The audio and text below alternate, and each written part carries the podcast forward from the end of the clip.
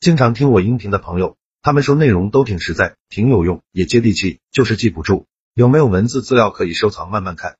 为了方便大家，我刚开了一个公众号，名字就叫做说话细节。公众号计划更新两篇文章，一篇是反驳他人的十四个技巧，另一篇是如果你的嘴很笨，逼自己做十件事，非常值得反复阅读。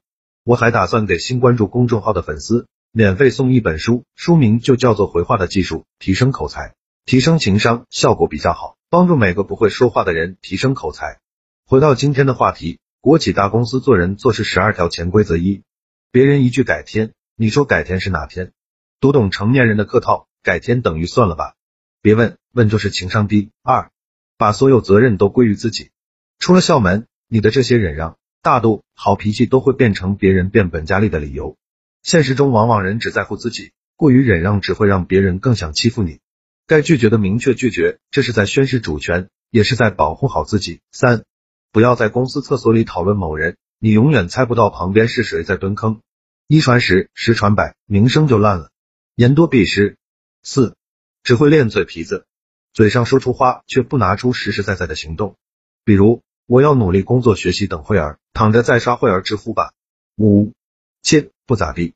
我干这行的时候，你还撒尿和水泥碗呢，凭着自己年长，却一副好为人师的样子，喜欢在别人面前显摆自己，用轻蔑的语气否定别人，来彰显自己的优秀。六，立场左右不定，一会儿看别人都支持这个观点，自己就随大流。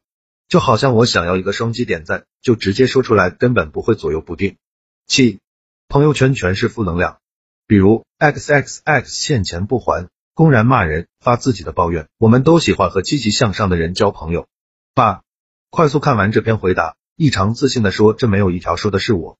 九，懂得给予才是最高的情商，希望你能点赞，同时我也会夸你是个情商很高的小可爱。最后，为了给你更多提高自己表达能力。提高情商的干货好了，这条音频到这里就结束了。